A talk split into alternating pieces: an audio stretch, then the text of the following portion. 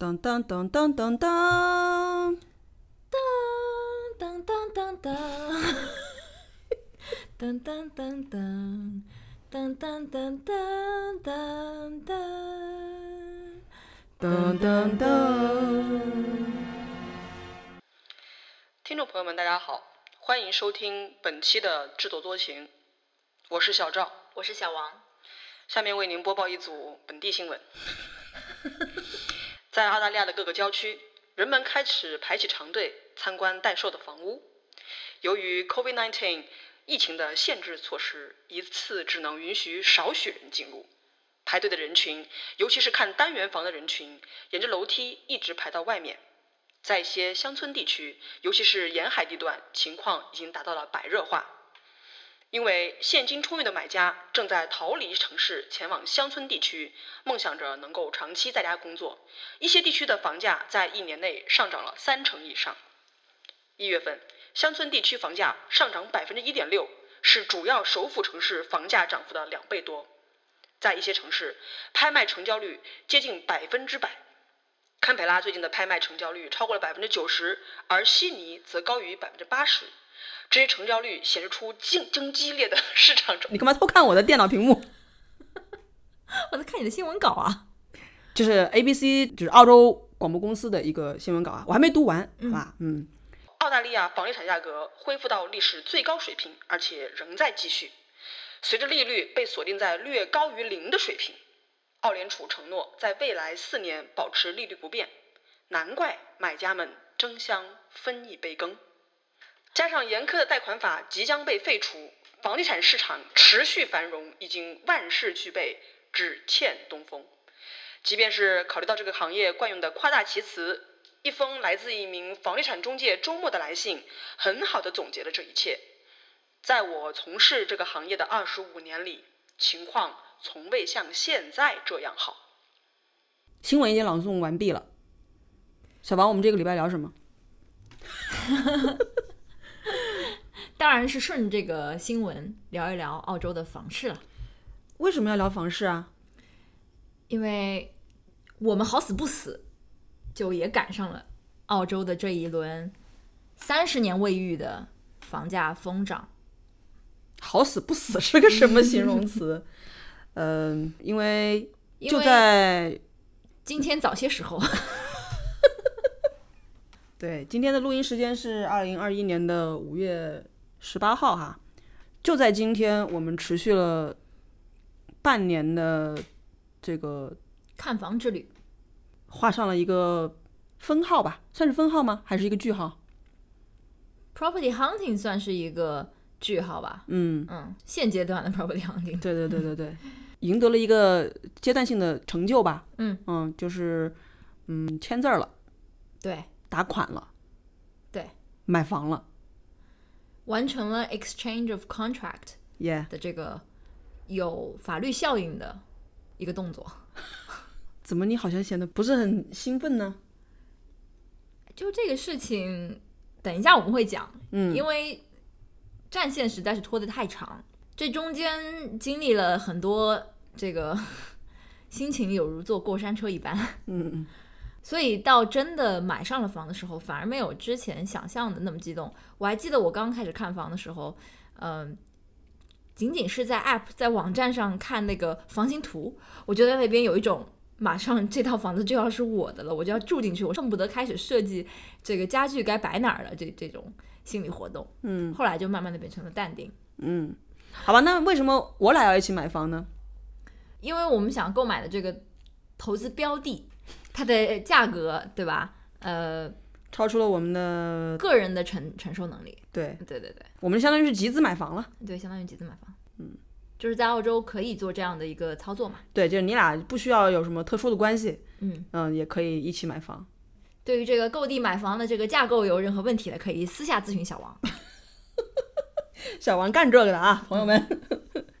不是，我要补充一下，就是小王对于这期节目真是向往已久、期待已久，也是也是准备已久。没有，小王早就说要录，一直被我摁着，然后我就说你等你自己买到房之后，不是我，我原来为什么说想录，是因为每个阶段有每个阶段不同的这个呃心理活动，我怕到时候我就忘了，或者嗯我讲不出我当时到底是怎么想的了。现在呢？昨天整理了一下思路，觉得还是能够回忆起来吧，多多少少可以回忆起来。对，而且必须要承认啊，就是在这一次购房的过程中，小王是居功至伟，我基本上就是一个 就是参与以及这个掏钱的 这样一个角色，所以呃，小王会比较多的这个。我给大家说一个在澳洲买房的方法，大方向上是两类，一类就是私下买卖 （private sale），买家跟卖家通过中介去商议价格。好像在悉尼这叫 private treaty。不知道哎，在墨尔本叫 private sale。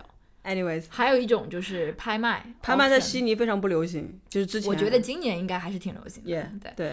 拍卖就是有意向的买家、潜在买家到了这个说好的日子时间到一起，然后由拍卖师，哎，拍卖还用解释吗？你这个说的太就是一锤子买卖，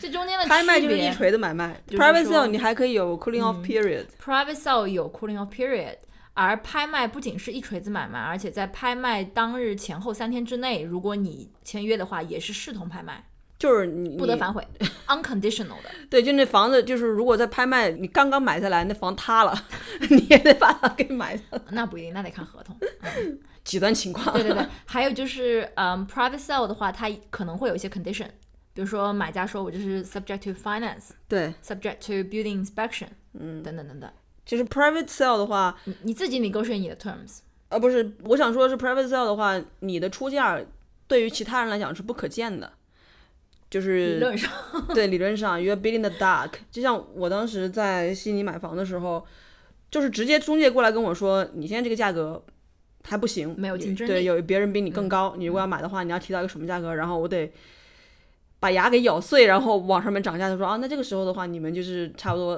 就是同样的这个水平，那我去问问 vendor 愿不愿意卖给你什么的，然后。我到今天也不知道当天到底有没有人跟我竞争，虽然在这个法律规定中介是不能骗我的啊，嗯但是我事实上我到今天我也不知道当天有没有人跟我竞争，以及它的出价是多少。嗯，但是拍卖就不一样，拍卖就是那种所有人全部在一起，就是价高者得嘛，对，也会给人一种非常大的心理压力。但同时你加价的空间也可以很小，就是一旦到了某一个程度之后，就那拍卖师问你五十块钱你加不加？我们是看了不少戏剧化的这个 entertaining 的 auctions，对吧？对，其实还有一种，它也算是一种 private sale，就是在澳洲如果购买期房的话，很多人的这个合同签的是谁谁谁 and or nominees，就是在房子 settle 之前，他可以把这套房子转让或者指明别的人来交割，对，就一种转让吧，这也是购买的一种方式。嗯，在二零一五年和一六年的时候，我感觉新房的转让就是这种转售楼花是特别多的，因为嗯当时澳洲为了调控房地产价格，有对海外买家就是施加了非常严格的条款，包括 FIRB 的审查，然后包括有海外买家要交额外的印花税什么之类的，有很多人 settle 不了，然后就把那房拿出来转。其实 settle 不了，更重要的原因是那个时候中国钱出不来。也 对，Well，哦，当然还包括就是银行对于海外收入贷款的审批对啊，是严了很多。对嗯嗯嗯。，anyways，我看了一下，就是我们是大概十月、十一月开始看房的吧？呃，我们是十一月七号开始看房的。呃，对，因为我刚刚查了一下，大概是在二零二零年，就大概一年一年前多一点吧。二零二零年的三月二十四号，经济学家说，新冠疫情或导致澳洲房价暴跌百分之二十。然后在二零二零年的四月二十六号说，暴风雨前的平静，澳洲房价可能下挫百分之三十。然后在二零二零年的十月一号说，澳洲房价九月份出现反弹。二零二一年的一月五号就变成了澳洲乡镇地区房价涨幅十五年首超首府城市，到了今年二月份就变成了分析为什么澳洲房价将持续上涨。对，而且我之前看到的呃报告是说，二零二一年的三月这个月度涨幅百分之二点八，是创下了澳洲三十二年以来的最高。当然，四月的时候没有三月涨得那么厉害了，但是总而言之，从去年九月开始，澳洲的整个房价就是持续上涨，而且是以一个几乎是前所未有的速度。嗯，就是我们正好在这个高位点，然后就踩入市了，可以这样理解吗？或者说我们开始以一种嗯比较随意随性的这种态度去看房的时候，恰恰是房市开始 pick up 的时候，嗯嗯，没错。然后我们就基本上就踩在这一波浪上。其实我觉得是因为整整体所有的人其实都抱着同一个想法，嗯就是 Fear of missing out。而且是你当时在看了那么多新闻之后，你你肯定心里有一个这个所谓的沉淀期和转换期嘛。三四月份说澳洲的房价要下跌百分之二十到百分之三十，谁都想说，那这个时候我应该去捡个漏，起码这是我我觉得我当时我决定要入市的时候是这样的一个想法，而且又觉得澳洲现在国门关闭，海外的买家进不来，我不用跟那些有钱的这些中国的买家们。呃，反正我们就是有有一种就是被推着走的这种一感觉。一开始是出于捡漏的这个 initiative，但是慢慢的就变成不是捡漏了，而是赶着上车，我还以为是不服气呢。赶着上车嘛。对，我觉得是这样子，在三四月份，呃，澳洲刚刚开始有这个比较严重的疫情，然后各大城市开始封城的时候，其实很多潜在买家也是比较保守的，因为他们也不知道未来自己的收入是不是有保障。对因为我们今天讨论的这一波澳洲的房价的嗯增长，它是所谓的就是刚需推动的，就是因为在国门封闭，而且在疫情期间对于海外投资人的管理非常严苛的情况下，基本上都是以 local 买家为主吧，就这一波的涨势。对于这些买家来说，在在去年三到四月，就经济非常不稳定，然后澳洲又是呃进入了这个某一个季度吧，就我记得是进 GDP 是一个相当于进入一个 recession，嗯，呃，大家对于未来有很多不确定性的时候，其实很多人都并没有出手。到九月份，房价之所以开始回暖，是因为当时除了墨尔本以外，其实墨尔本也还好了。九月份的时候，各大首府城市，嗯，都基本上走出了疫情。所以，呃，经济的影响我们也看到不是那么之前想象的那么的，就是极端。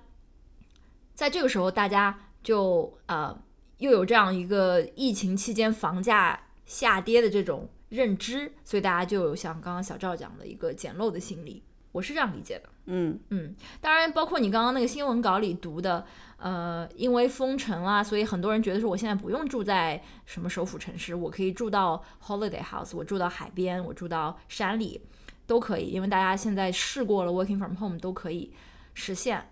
嗯，很多公司在这方面也比较的这个宽松，还有就是政府也是为了刺激经济嘛，嗯，就在印花税这方面有很多的利好的政策，都是嗯。推动了这这一波 房价的涨势。有一种觉得看过了这个中国过去三四十年的这个房啊价涨幅，嗯。然后觉得，嗯，澳洲的这个两大城市吧，悉尼、墨尔本，从这个人口增长的预期来讲，它是可以支撑这个房价增长的。我们我们之后会就是不负责任的再来展望一下我我们在这个时候入市的其他考虑啊。呃，可能不在澳洲的朋友，呃，不太清楚。现在就是澳洲的房价的话，悉尼作为最大的城市，它的这个房价其实是可以说是远远高于墨尔本的，也可以从悉尼的房价中窥见将来墨尔本当它的这个移民人数，呃，和它这个经济继续发展之后，它的房价上涨的空间是多少。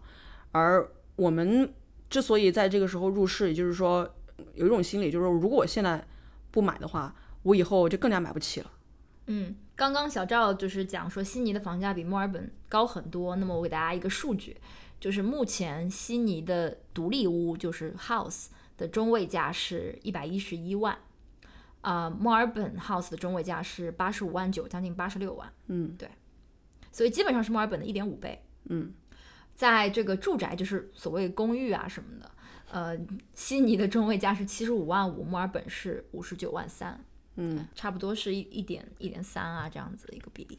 嗯，好啦，其实我们刚刚讲了很多数字，包括涨幅的数字，我觉得对国内的听友听起来都是毛毛雨啊。因为我之前有听呃这个锦湖的会议在回顾过去四十年中国房地产上车史，就在九二年九十年代的时候。海南的这种房地产的泡沫，还有包括九八年取消福利分房之后，在一线城市的这种房价的增长，就远远不是什么我们现在说的一个月增长百分之二点八这种嗯嗯，我们今天聊的这么硬的吗？我还以为我们是更多的是 personal experience 的分享的。啊，当然要聊 personal experience。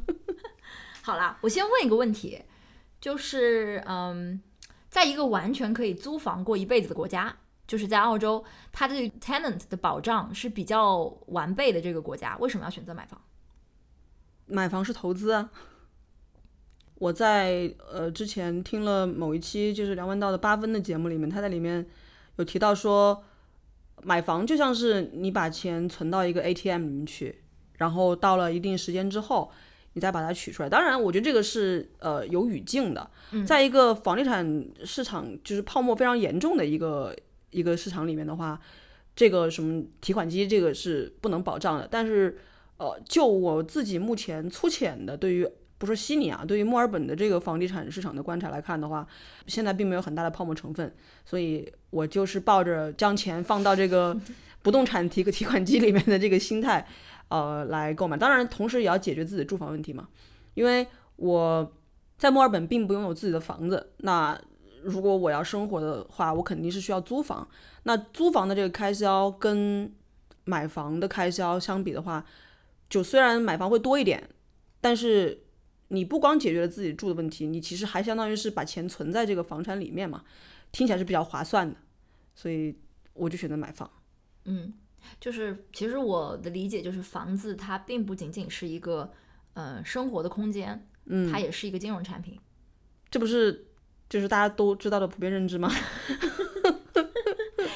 嗯，就是因为在呃澳洲这边存在一个呃资本增值之后，你就是你的房房子的价值上涨之后，你可以呃用它的 equity 的部分，就是多余增值的部分，给它重新做一个 refinance，嗯用这部分的钱去做别的投资，或者是派别的用场。嗯，你也可以卖房了。对，也可以卖房。就是这边很多人的，我看就我观察，我觉得澳洲很多人是，呃，有自己的，就是在工作的这个二三十年间，就是公房，然后一套比较大的房子，然后在孩子们都长大以后，他们都也搬出去了，有了自己的，组建自己的家庭之后，老两口就会把这套大房子给卖掉，所谓的 downsize，手里的这部分钱呢，就可以去呃买一套。相对比较容易打理的、适合老年人居住的房子，然后余下的钱就可以更舒服的退休，这是很多人会选择的一个嗯路径吧，我觉得是。对，这我们讲的只是一个普通的从自住的需求啊，当然如果说你要讲投资的需求的话，当然很简单的原因就是我们这个工资的涨幅是远远跟追不上这个房价的涨幅的。没错。如果我此时不买，就是我何时上车呢？哎，这不是刚刚我说过的话吗？你为什么重复一遍？就我在国内的时候，还没有出国的时候，我一直以为说，就中国人对于买房、拥有自己的房子是有执念的，呃，而外国人就至至少当时接受的很多讯息是，OK，他们是可以接受租房，哪怕租一辈子房。但我来了澳洲之后，发现并不是只有中国人爱买房，澳洲人也很爱买房的。我觉得这可能也跟年代有关系，跟时代有关系。甚至于所谓有一个说法，不就是澳洲梦，还是你你得是有一个 house 吗？什么梦里面都是应该有一个 house 吧？啊，这我们这些梦还没有实现啊，白的。香港梦肯定不是一个 house 吧？像你，你给香港人一 house，你看他不要吗？他说不好意思，我不想要这 house，我要我是租房嘛，真逗。好，我们现在来轻松一下，轻松一下，怎么轻松？不如小赵先来说说我们在这看房的半年当中，你有哪些房子是给你留下很深刻的印象，或者你觉得我们看房这个六六个月当中哪一些是关键的这个 tipping point？因为那个房子，后来我们就转变了我们的路线。你还没有讲初心呢，就是一开始在我们刚开始 准备看房的时候，你是要买什么房？最后你买到了什么样的房？我可以告诉大家，就是完全不一样的。八竿子打不着关系。我本人是这样，我有一个原则吧，就是包括我在悉尼买第一套房的时候也是这样，就是我要买二手房，而不是新房，更别提什么还没建好的这个所谓的这个楼花啊。期房了就是，对，嗯，我是一定不会买的。所以在当时，呃，我跟小王商量着说，我们一块儿集资买房的时候呢，最开始我们是认为我们应该要在我们当时所居住的 South Yarra，就是一个比较小王所谓的啊，一个比较洋气的这个离 City 也有一定距离，但又不太远的，三四公里吧。对，四公里左右的一个 suburb，买一套公寓。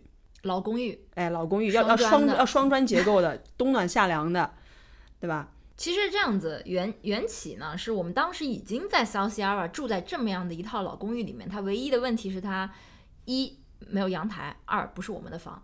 我们觉得就好像小赵刚刚说的，跟我们付房租差不多的这样一个金额，当时我的想法，我我天真的想法就是可以在 South Sierra 买到一套符合我的要求的房型，嗯，OK，朝向 OK 的这样一套老公寓。嗯。这是我们真正的是我们开始看房的初心，嗯。就是找一套取代我们正在租的这个公寓的房子，我们自己来供房，一样付房租嘛，不如付这个房子的钱嘛。嗯，并且还可以延续，就是此前我们已经习惯了的这个 lifestyle。对，这是这是初心，真的是。对，所以一开始我们就是在家里的周边地区看一些跟当时居住的这个呃 rental property 差不多的房子，嗯，看的是六七十年代建造的房子，最后我们买到的是还没有建成的建成的房房子。嗯，结果后者是怎么怎么样，这个 就跑偏了呢？跑偏了，就是慢慢的开始看房，呃，在 South Sierra 看了不少的公寓吧，发现呃基本上能入我们眼的公寓，最后的成交价都超过了我们能接受的范围。当然，我觉得我们的 budget 也，本来我们以为这个 budget 是在这个市场上面，很有竞争力的。对我错误的估计了这个墨尔本人民的 消费水平，但是也是嗯，开始看房之后呢，就在 App 上，呃，把这个搜索范围稍微扩大了一些。不一定得是这样的一个 suburb。我记得我们在一开始几个星期受挫之后，小赵就问我说，墨尔本有没有类似 South Sierra 这样的 suburb 嗯，可以开始看的？所以我是把我那个时候是房源不足，对吗？其实也不尽然吧，就是觉得，我觉得，我觉得在十一月初的时候，并没有看到很满意的房子，那就原因就是他当时房源供应不足嘛。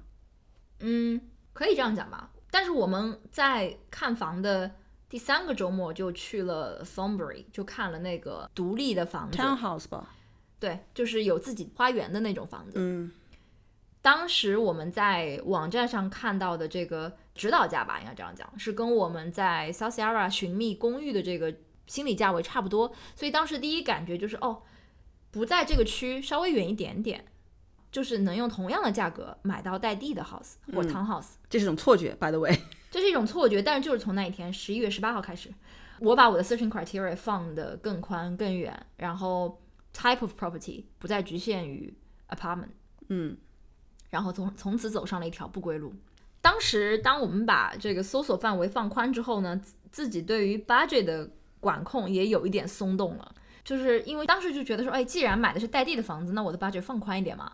当时就是自己做了一些就是很粗的这种估算，然后以为自己可以承受那样的价格，就就看了一些其实根本承受不了的房子，浪费了很多时间。但是从那这个好心酸啊，听起来。但是从那个时候开始，你能不能说一下承受不了是什么意思？其实也不是承受不了，就是风险不愿意承担吧。就是你说真的勒紧裤腰带过日子，然后假设我们的这个工资只会越来越多，那你说真的承受不了，我觉得也不至于。我觉得你要说的是，呃，你当时并不知道，就是以我俩的收入水平，在银行的眼里，我们能够贷款到多少钱？你不贷款，你可以用现金啊，没说你买不了房啊。你是说用全部用现金不是 settle 吗？银行贷给你这点钱，你再加上你手里所有现金，理论上你这是你理论上可以买到的房，啊对房房的最高价值，是，对吧？嗯，对啊，所以那一个阶段就是属于自己心里也没有想好自己到底要买什么房，然后其实对 budget 只是一个自己的估算，没有请专业人士，就是呃拍脑门儿觉得拍脑门儿觉得觉得说，呃，我只要是下决心我要买多少钱的房，我就能买它。那倒也不至于。不是决心也是 according to 你自己手里有多少钱决定。但当时因为处在，因为在澳洲，他看房基本上是周六开放，还有周中会开放一到两次，所以我们因为工作的关系，就只能周六去看房。那周六就成为一种 explore 墨尔本各个郊区的这个活动，一开始还是挺有新鲜感的，所以也不觉得什么吧。就那个阶段，我的心理活动都是还算是充满期待吧，对于每周六的看房活动。同时嗯也是一个新鲜，就是很多房型我没有见过那样的房型啊。对，而且是呃说实话，就是如果是一个普通的周末的话，你没事儿，你不会特地跑到某一个 suburb，比如像 McLeod 这样的地方，嗯，你没事儿是不会去的。非常 residential 的一个地方。对啊，那也没有什么任何的景点，也没有什么像小王喜爱的那种什么文艺活动，就是因为要看那一房子，所以才跑到那边去感受一下周边的这个 neighborhood，然后看看那个破败的 town center。嗯，对，这是当时的一个情况。那这个大概是持续到了一月中旬吧，我觉得差不多有两个月的时间，对不对？一开始我们是周末可能就看一套房或两套房，嗯，然后到后来就变成了一个周末有的时候要看五六套房。而且是东南西北的跑。对啊，当时小王的生活是这样的，每周到了四周四差不多晚上的时候，就是对于这周六有有哪些房子要开放，心里已经掌握了七七八八了，这就开始排路线。我告诉大家，这个步骤是这样子的：第一步，利用 app 把所有的这个看房全部 add to calendar，然后这时候 calendar 满满当当的，这时候再选出最想看的房和呃最顺路看的房，于是排出了一条路线。就基本上呢，周六有的时候早的话，就是九点钟就开始看房，一直看到下午三点都有，这是最疯狂的一段时间。嗯嗯所以基本上看房在十二月下旬或者说一月上旬吧，进入一个白热化。嗯，当时已经有很多的这个报道认为，这个澳洲房价反弹嗯。远远超过了疫情前的水平了，嗯。房价已经超过了疫情前的水平。嗯，我我觉得一月中下旬就进入了一个新的阶段，是因为当时我给之前打过交道的 broker 打了一个电话，就是当时意识到已经看房两个月了，后知后觉的意识到说，请 broker 估计一下我们到底能贷多少钱，同时也是觉得，哎，听说这个 去买房或者去拍卖之前有个东西叫 pre approval 预批，是不是得先拿这个东西？所以就从那个时候，我觉得从这个旁观啊，或者是观望这个角色变成了一个参与者，嗯，对吧那个时候才把自己的位置摆正了嘛。对，也就是浪费了两个月对，啊，那两个月可能是 等一下再说了，不一定，不一定，不一定，也不一定，也不一定。对，最后得到了一个让让人这个心痛的这个信息，就是我远没有我之前所想象的能贷的那么多钱，对，就是我们俩加起来吧。所以那个时候算是说真正能定下来说，必须得两人 stick to the 凑 budget。份子，嗯，对，才能买到一套有意义的房子，要不然你就是买一个公寓，也就在墨尔本的这个目前的环境下没有太大的意义嘛。嗯，好，然后 fast forward，按下加速键，按下快进键。sorry，快进键。按下快进键。在一月底二月初的时候看了第一套我们认认真真想买的房子吧，嗯，还是 South Sarah 的那个一套老公寓，当时还是不忘初心啊。结果，呃，碰巧就是说遇到了墨尔本的一个五天的 snap lockdown，对，在情人节前后吧，我记得是大年初一。大年初一，本来那天是呃拍卖，结果就改成了线上拍卖。所以，嗯，线上拍卖对于卖家来说当然不是一件好事了。嗯为了准备这一场拍卖，我们提前两个星期开始去观摩澳洲的房产拍卖。哇，真的是一件非常娱乐性的、一个有意思的一个场面，非常的有这种剧场的，好像拍卖师在演话剧似的那种感觉。嗯我给大家说一个很好笑的事情，就当时，呃，就是拍卖师叫了一圈价，没有人出价，然后他的助手就过来问，就过来就是不是问吧，就是鼓励大家出价。当时我还问了他一个特别 rookie 的一个问题，我说 What's the reserve price？你还记得吗？这就是其实卖家告诉中介的底价，他不会告诉我们的，一定要拍过这个底价以上，房子才算可以到了市场上之后的拍卖才有一锤定音的这个效应。但这个底价中介是不会告诉我们的，他只会鼓励你们出价、出价、出价。嗯，过了这个价格，他会说 it's on the market。但是主主要也是因为我们从来没有参参加过拍卖嘛，嗯就是你买房也不是用通过拍卖，我也不是通过拍卖的，对，所以那场完全就是新手学习。对就我我们观摩了几场拍卖，然后就上阵了，上阵了，但是没买到啦，反正 就没有出丑，没有出丑。寒假了，寒假了。你为什么每一句话要讲两遍？你会帮我剪掉，我不会帮你剪掉，太可笑了。你帮我放到花絮。小王，你怎么了？你正常一点。就是我，其实我觉得在拍卖中，你有出价的机会，就是你能把你价格喊出来，就已经很不容易了。嗯，这只有在我们参与公寓的拍卖的时候，才还算是就是，哎，左边看看右边看看都没有人出价，这时候你心里还可以琢磨琢磨，对吧？要不要出价，出多少钱？后来我们转战这个 townhouse 跟 house 界的时候，基本上跟我们没有什么关系啊，就是不能这么说。嗯，你你不是说我们一共有准备的去了多少场拍卖吧？嗯，一共就两场。对，对啊，就去了两场。就去了两场，叫了两次价。对二月份是参与了一场拍卖，三月份参与了另一场拍卖。啊，三月份其实呃，在三月初的时候吧，看到了几套心仪的房子，就真的是很喜欢，就比当时二月份那场拍卖的这个公寓更喜欢，因为它是 townhouse，它是带地的啊，然后它是双层的，房间也多一些，这个呃房间没有多啦，不都是两室的吗？房子也大一些，嗯嗯，是真的很想买，这么说吧，甚至愿意为它 stretch 我们的 budget。对对，你要就是我觉得听众朋友们可能就是无法理解，就是我们在自己的 budget 上每每多加的一分钱，我们都是要拿现金去填的。对，因为我们银行能愿意贷给我们的钱就是那些。对这有啥不能理解的？你以为国内听众没没有买过房吗？没有看过人买房吗？他们都是全款拿现金付的。嗯所以经历过这个二月的这个嗯实践，就觉得三月份的时候自己是一个更有经验的买家了。然后跟中介交谈的时候，嗯、也会用一些术语啊，还自己以为自己好像看显得很牛逼的样子，听起来挺懂的样子，那问的那些问题，呃，不要废话了，一上来就先问一些什么 settlement term、body cover 多少钱等等等等。就是小王是想通过这些看似专业的问题，成功的引起中介的注意，让他知道说自己是一个 proactive 的这个买家，让中介对自己照顾一点，keep her posted。对，就怕就是你喜欢这房子，然后这房子突然就被人抢先买走了，你也不知道，中介都不通知你有人出价了，你知道吗？因为现在在这个市场环境当中，就是明明写的是拍卖，结果有人就是喜欢。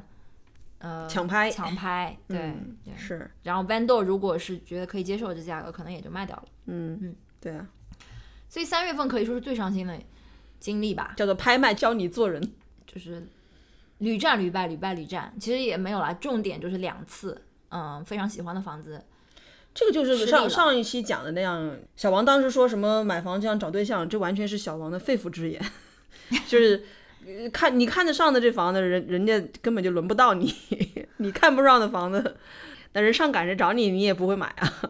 就是快到要买的时候，总是有一些 commitment issue，就觉得说，哎呀，我真的要跟他过几十年吗？十几年吗？倒是不至于啦，嗯嗯，你房子买的你也不用一直就是觉得自己这一辈子就是一个房子了，毕竟它只是一个，但这是人生中 so far 可能是最大的一笔投资嘛，对我来说吧。嗯嗯其实对于拍卖，一开始我还看了好几个 YouTube 视频，我不知道有很多问题嘛，不懂。嗯拍卖师他说加五千，我是不是一定要加五千呢？我可不可以要求加一千？等等等等的问题啊，都是当时学习了，但就是不是，我觉得最可笑的是什么呢？也不光是你啊，就咱俩都提前做了很多功课啊，比如说这是你要如何观察拍卖师的这个 body language，然后看你旁边的人是怎么出价，结果到最后发现这些技巧我们都学都是屠龙之计。对，有说什么要站在我们我们最大的问题就是没有钱，要站在什么拍卖师的右手边，什么就我当时在新足迹上看了一帖子，就是你没有钱，什么技巧都没有用。但是新足迹上也有很多网友明明确确就指出了拍卖没有 tips 可言，就是你钱多呗，对啊，就是钱多者得嘛。其实这个市场说到底就是一个供求的关系嘛。嗯，拍卖是一个把所有的潜在买家同一个空间、同一个时间聚到一起的这样一个机会。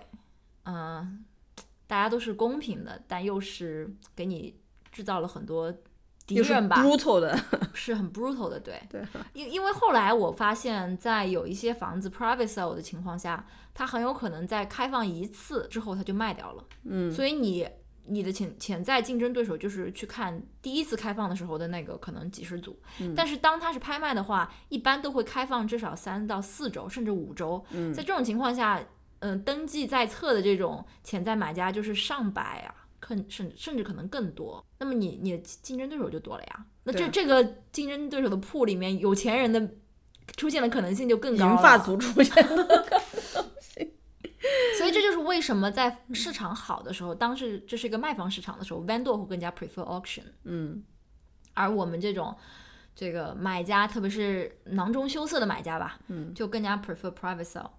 那这时候你就要想了，哪些 vendor 会选择 private sale 出手呢？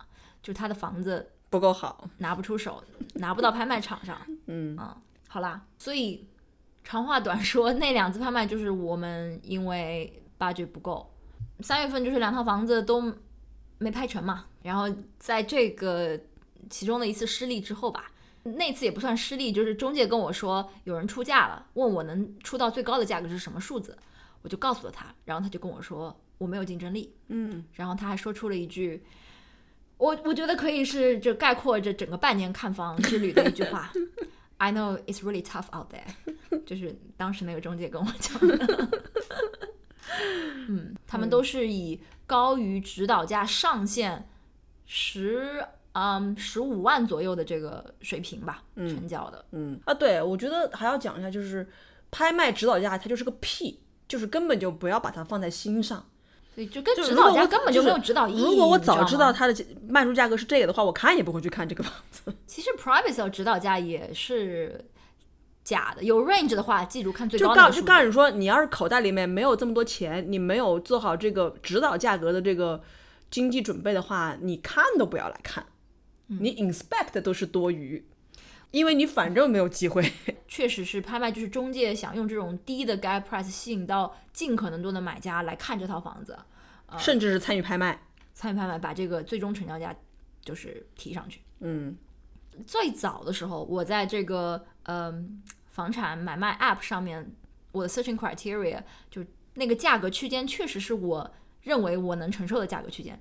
后来我就发现，因为它这个是按照指导价给你这个呃搜索结果的嘛，最后他们都拍的远远的超过了指导价，然后我就远远超过了一次就是十万，朋友们，最起码十万啊，对，十万澳元，朋友们，我五十万人民币，朋友 we 们。talking about houses less than one million 哦，就是如果你要是一个 million 以上，对你，不是那那那不是不在我们的 picture 里不在我们。picture 里面对。对，然后后来我就改了我的 searching criteria，全面降低我的这个 searching criteria 里面那个价格。嗯，因为那些 app 也是很坏的嘛，就你你明明说我只要看到七十万的房子，比方比方讲，他给你推一个八十万，他觉得说啊，你可能可以 stretch 一下你的 budget，这房子怎么怎么好。Anyways，反正就是算法害死人。对，算法害死人。就关键看房为什么是一个很累人的这种活动，就不像国内哈，我我我的理解是，如果有个楼盘是新开的，它势必这个楼里很多房型是一样的，可能区别是楼层不同，就是同一室的这个可能是一样的，呃，或者你一次去看，你看一个模型图或者你看一个房型图，你有选择，呃，选择的余地很大吧，或者这样讲。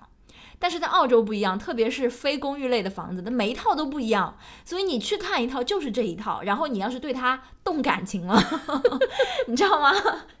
你就会最后伤得很重。伤得很重，伤得很重，真的是。嗯，你就就觉得说，那你还让我看嘛？你干干脆就不要让我动心嘛！一开始，小王这个控诉啊，像是对渣男的控诉一样啊。如果爱，请深爱；如果不爱，就不要来打扰，对不对？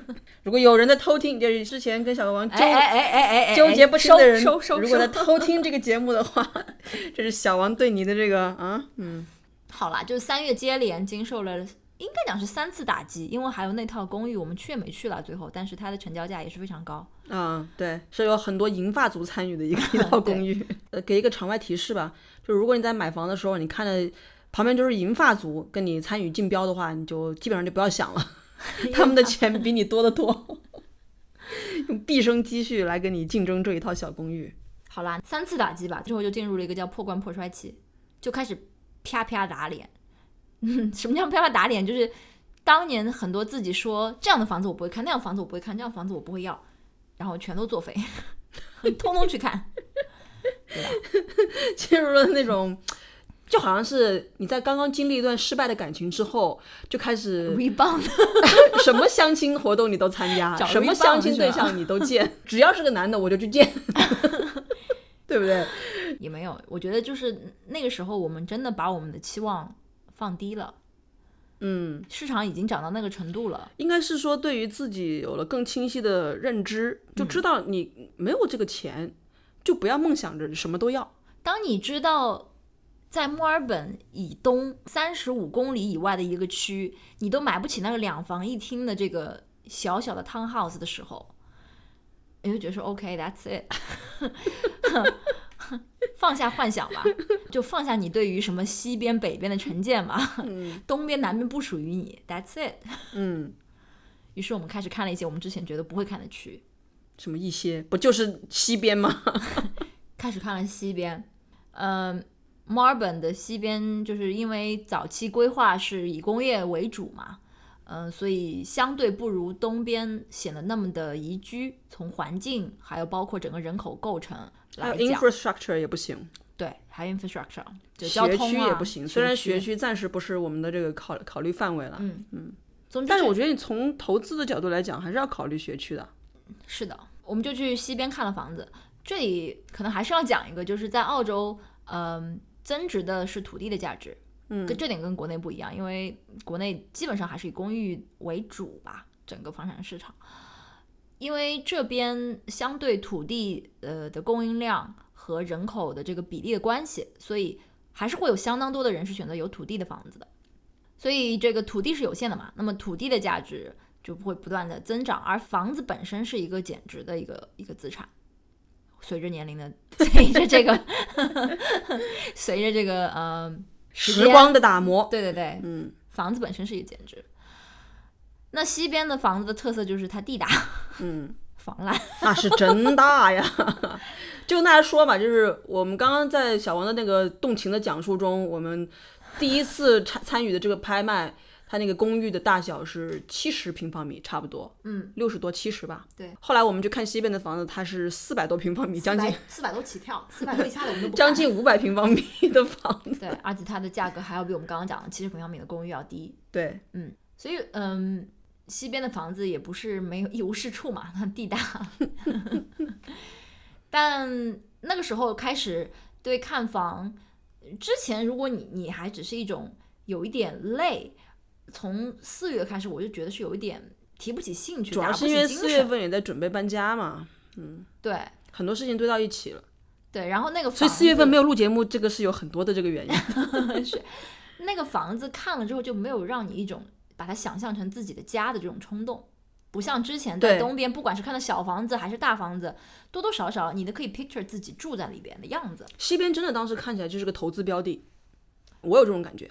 就是感觉要去做农场主了，没 有没有？我不是农场主，就是我看到，尤其是我们后来看的那个有一套我们还准备参与的那个房子，嗯，那房子我看到它，我就想说啊，那将来就把它 subdivide，然后把它 卖一卖就好了。其实也不一定能 subdivide。对对，这就是就是把它看成一个投资物业在看。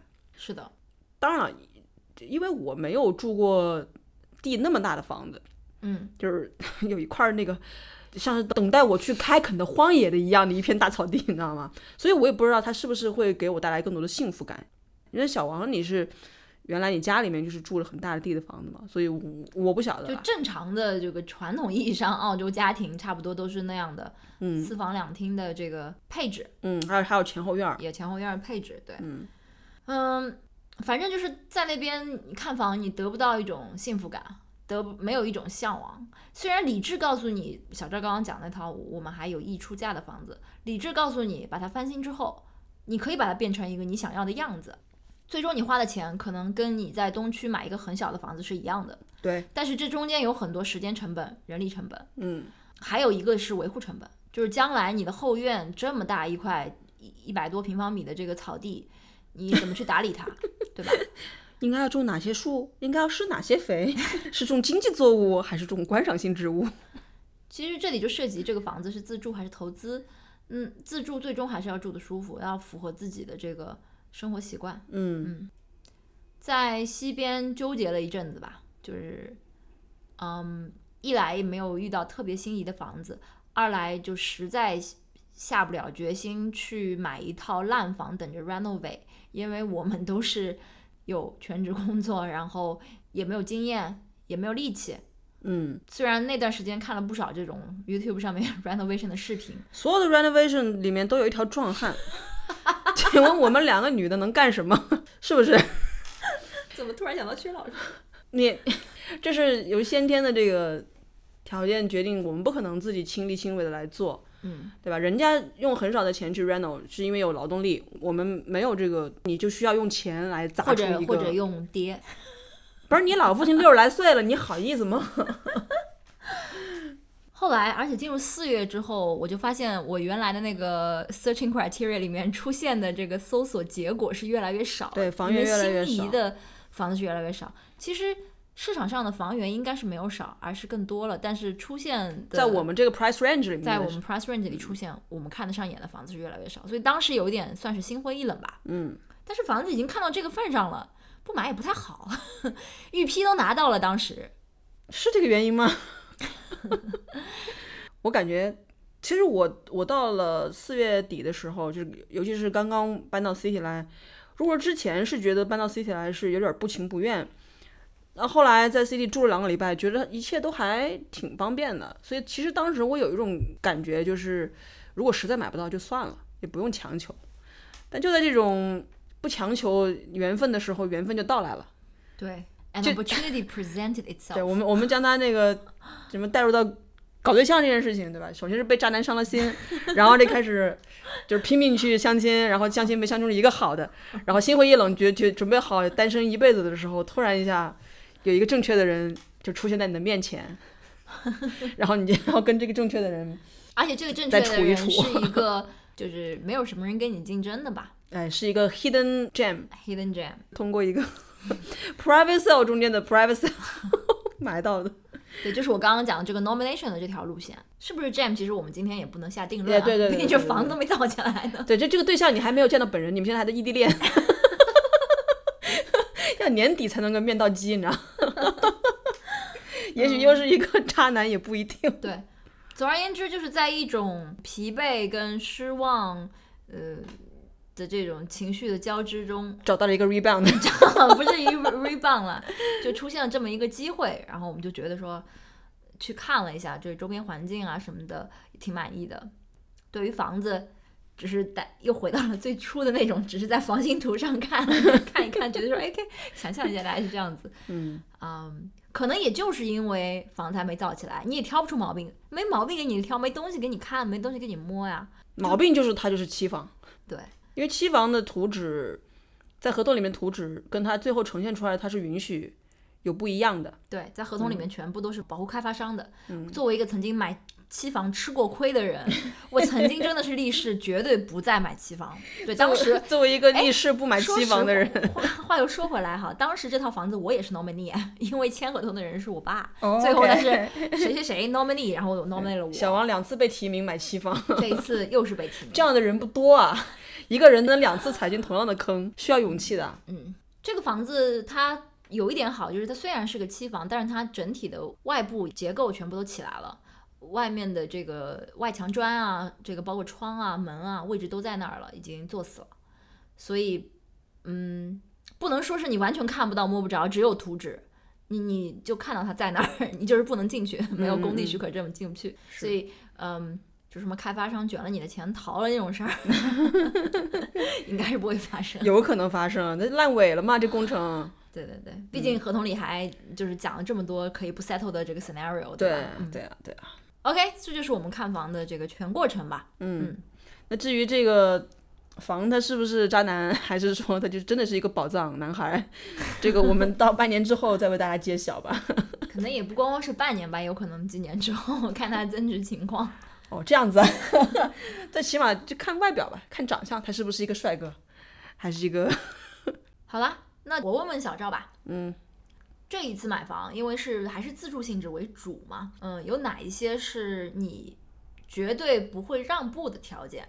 也就是到最后也确实没有让步的，还有哪一些是你觉得你 prefer 有的，或者是不会让步，但最后都让步了的一些条件？我刚刚已经说过了呀，我曾经立誓不买期房。这是一点，对我们都讲过了。我来再说补充一些，就是曾经我们觉得那个是死罪，后来都让步了。嗯之前我会觉得要买一个没有 shared wall 的房子，，OK，但最后其实是一个联排。嗯，我可可能不会一开始的话，可能不会考虑就是这个不是，可是你买公寓一定是跟人有 share wall 的呀。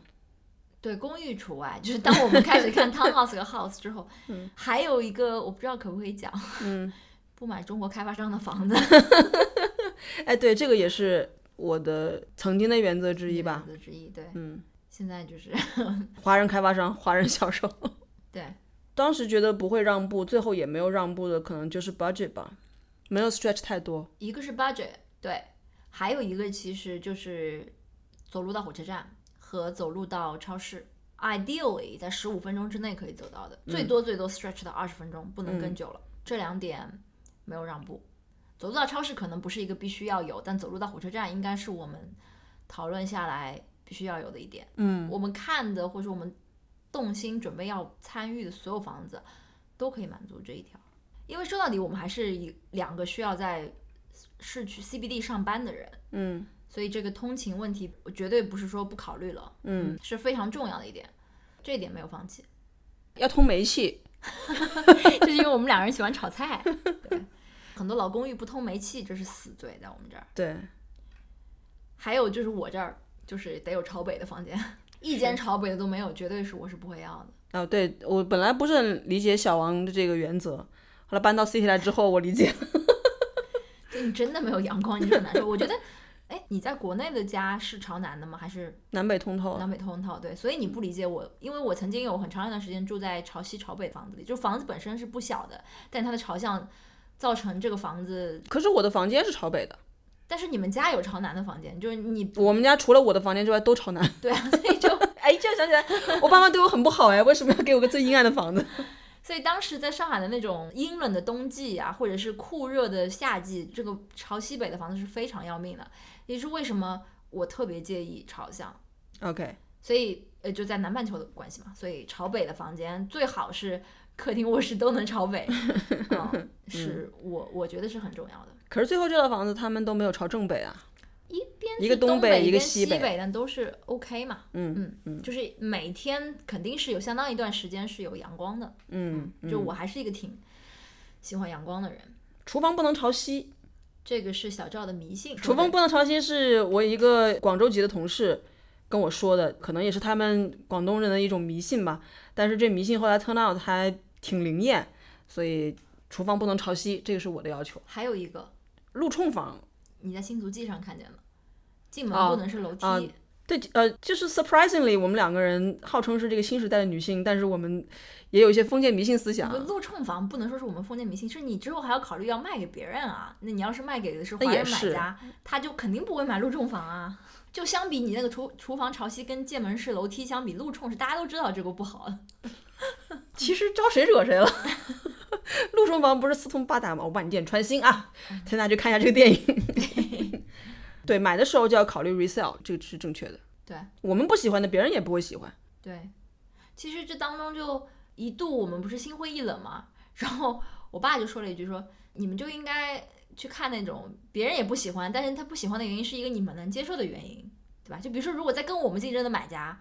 就我们一家跟他在竞争，结果我们因为这房子不通煤气退出了，那他不是很高兴吗？他不在意这个煤气是不是嗯有的这个话，他肯定是很高兴。嗯。就是我们应该去买那种房，但很难找啊。可是你怎么知道你的竞争对手介意的是什么呢？中介也不是告诉你说那那家人 他因为不喜欢厨房朝西，所以他就不买。其实，嗯，说到底，人都是感性的动物啊。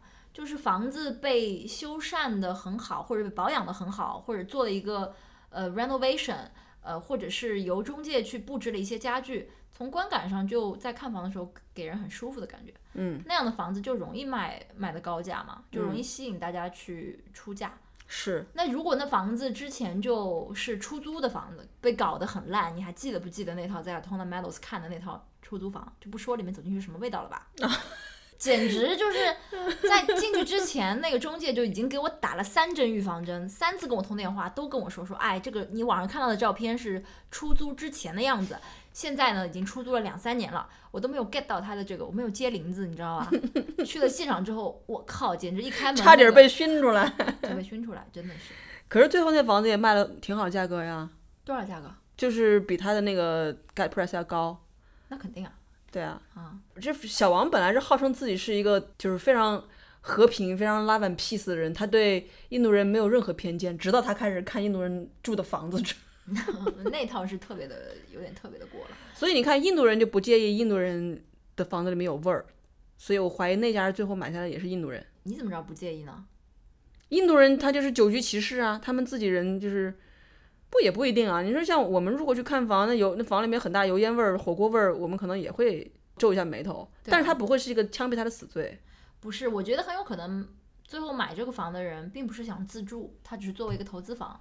那那个如果是这样的话，他做一个修缮，他做一个装修，然后重新比如说 paint 一下或者怎么样，那房子是还可以啊。它毕竟嗯是个新、新造的没多久的一个 townhouse 嘛。嗯嗯嗯对，总而言之就是，嗯，就是人是感性的动物。嗯后来我试图逼自己理性，然后去看那个烂大街的房子，就是发现最后我还是下不了这个决心。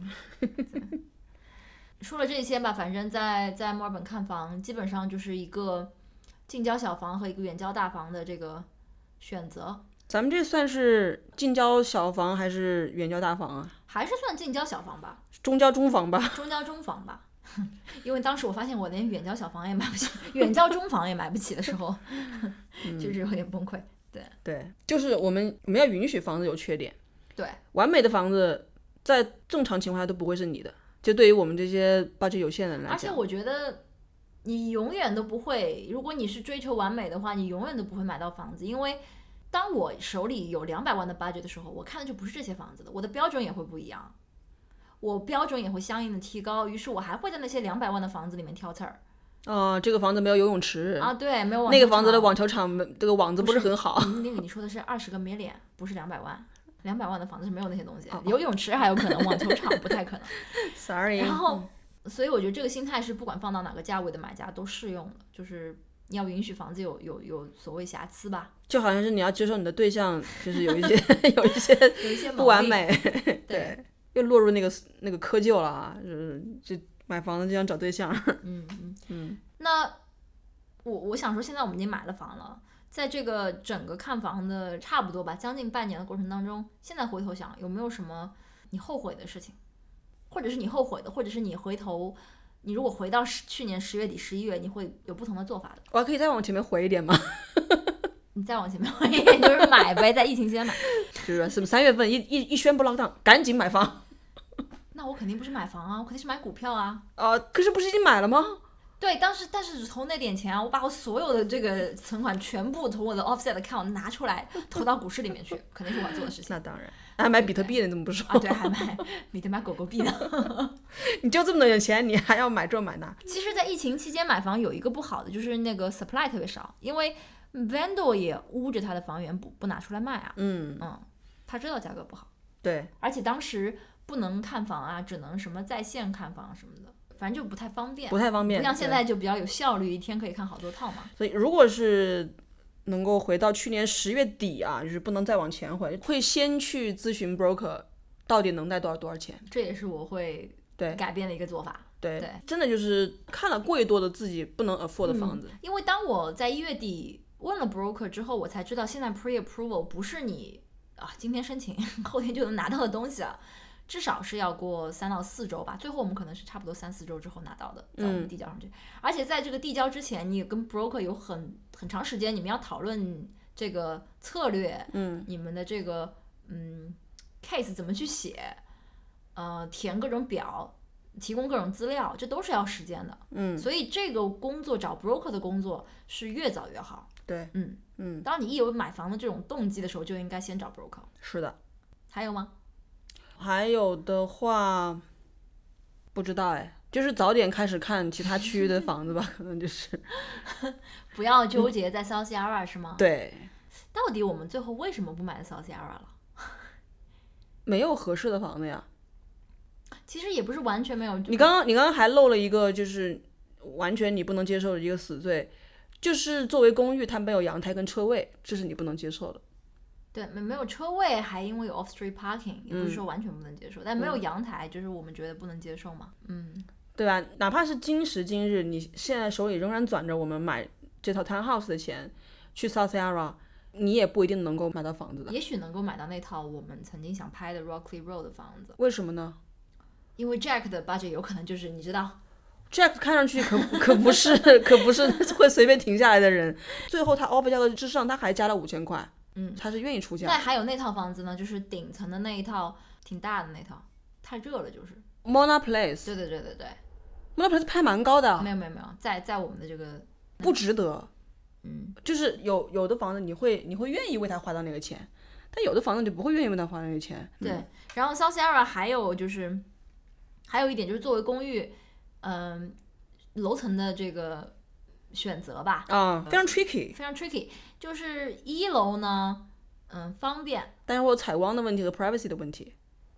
对，而且你有楼上邻居。嗯，二楼呢，就是从采光来讲和 privacy 来讲，包括这个抗热啊什么的，是最好的。但是楼上楼下都有邻居，嗯，就是你也不能有太大动静儿。对。三楼是你是不会被别人影响，除非你左右有有邻居啊。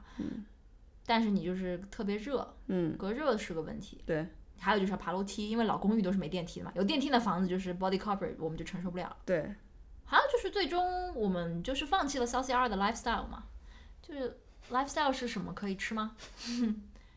其实 South Sierra 多少钱一斤？在 South Sierra 的 lifestyle 在周五、周六的晚上也是挺可怕的，对啊，就是我们不是那种嗯、party animals 或者怎么样的，我们喜欢的更多的是它的公园，是他的那种呃小店吧或者怎么样。其实小王在 South Sierra 住的这个一年多，你根本也没有特别多的享受到 South Sierra 所谓的 lifestyle 这个 privilege。公园是有在 lockdown 的时候享受到，公园是有，但是哪个公园不是公园呢？你住在 city，你还有 Cotton Gardens，对不对？对，但是你我请问你要是住在那个 Atona Meadows，你有什么？旁边有一块巨大的这有个，Parklands，对，但就是没有怎么就是不太有绿化修饰。过的这种嗯公园，对吧？嗯最后我们就觉得说那个 lifestyle，我们没有说百分之百的呃在享受它。对，嗯，good to have，没有也罪不至死。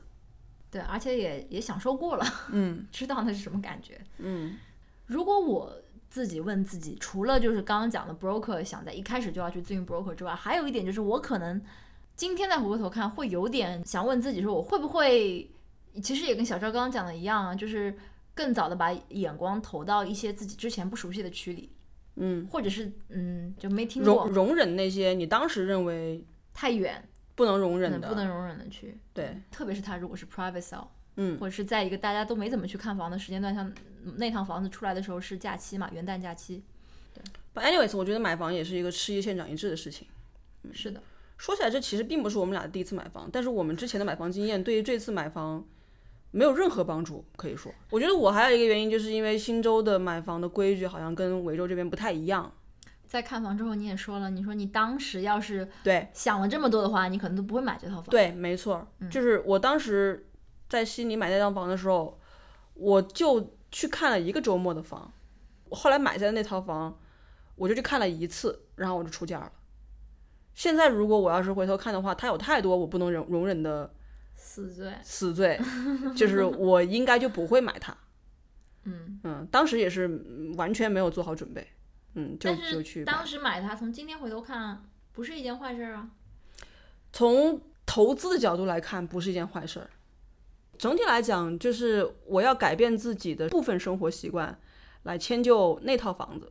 嗯嗯，所以也可能也就是因为呃，在那套房子里住的两年多，感受到了一些不便，所以才会在挑选第二套房子的时候就特别注意某一些问题，对吧？而那些问题就就变成了你在买这套房子时候的死罪，对，就其实我们都有这样的吃一堑长一智。对，就好像我为什么这么纠结要要 朝北的房子对对对就是也是因为之前住的不舒服过。嗯嗯对，还有我们的这个嗯，我们的朋友薛老师，因为他的楼上邻居的噪音问题，啊对吧对对对深受其扰，所以我们也是特别担心说遇的，如果买公寓的话，遇到楼上的这个噪音的问题，对，真的你不能控制你的邻居的呀。对。嗯，好吧，讲了那么多，回到最初啊，就是我们买房，我们认为它除了是自己住的一个地方之外，它也是一个投资的一个产品嘛，金融产品，对吧？对那小王，你展望一下墨尔本的房价。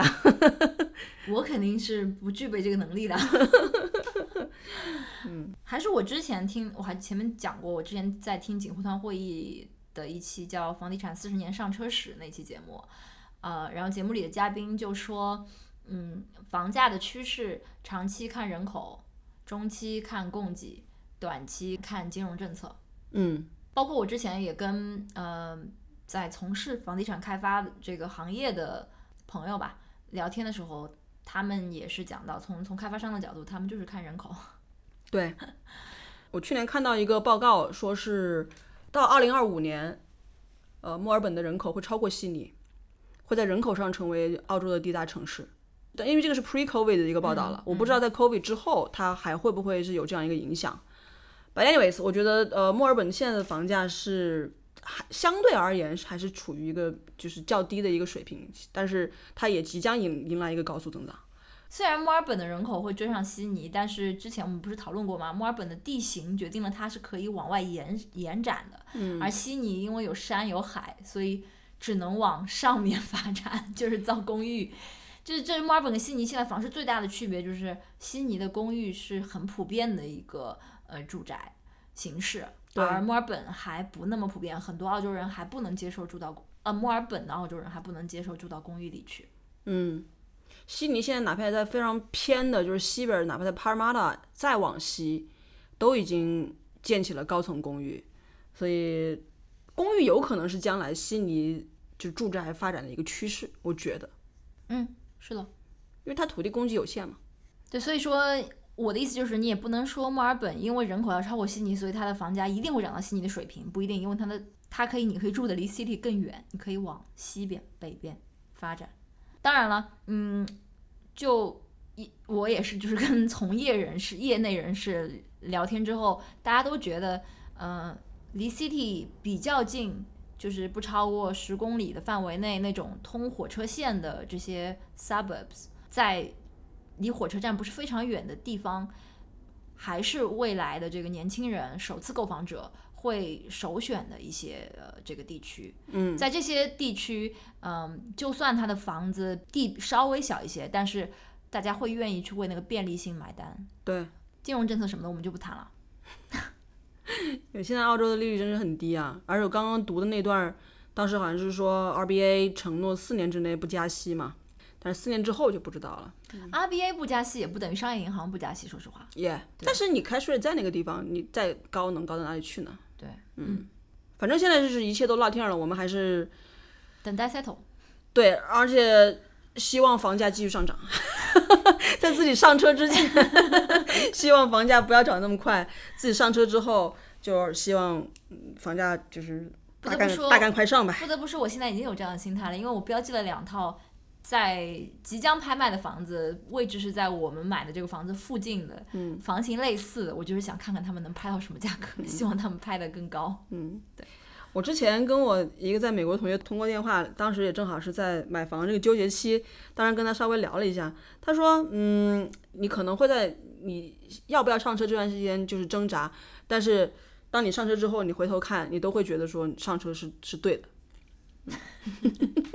这也是一个来自这个美国德州的同学的一个忠告吧。嗯，大家如果我们华人朋友啊，这个准备好了就上车吧。肯定是也要什么时候什么时候 上车都不晚，关键是要上车。对，还是回到我们刚刚讲的那几条，人口供给、啊金融政策什么的，这个还是要考虑好。嗯，哇、今天我们讲了这么多，就是嗯这个上车的这些纠结啊，但是跟国内相比，我觉得在澳洲靠自己的收入，不去用父母的存款买房，是一件 achievable 的事情。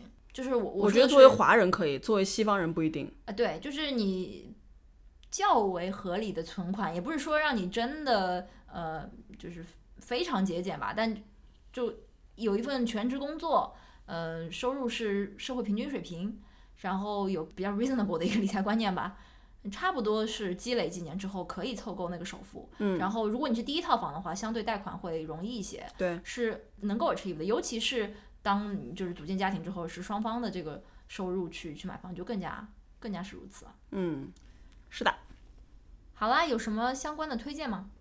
没有什么相关的推荐，推荐就是有条件能上车就赶紧上车吧。那我可不可以推荐那个大雾的 YouTube channel？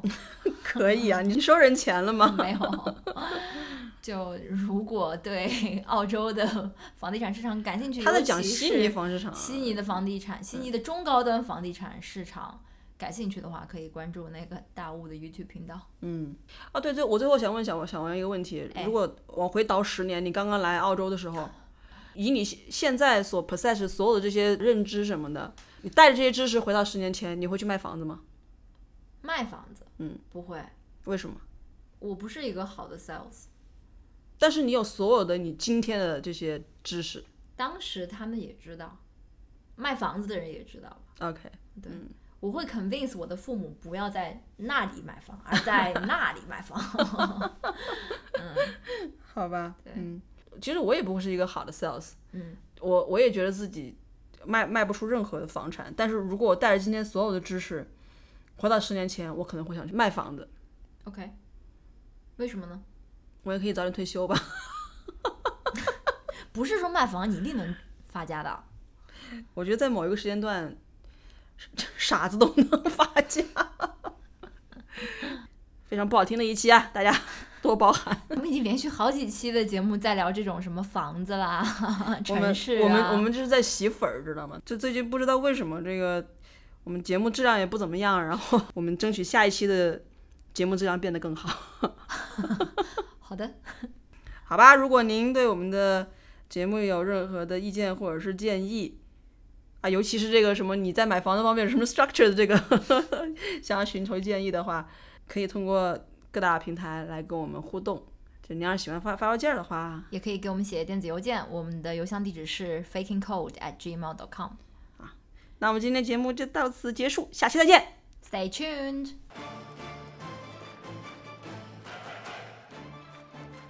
加上严真苛的香，真香什么呀？真香，嗨，这是二零二零年代的 property hunting。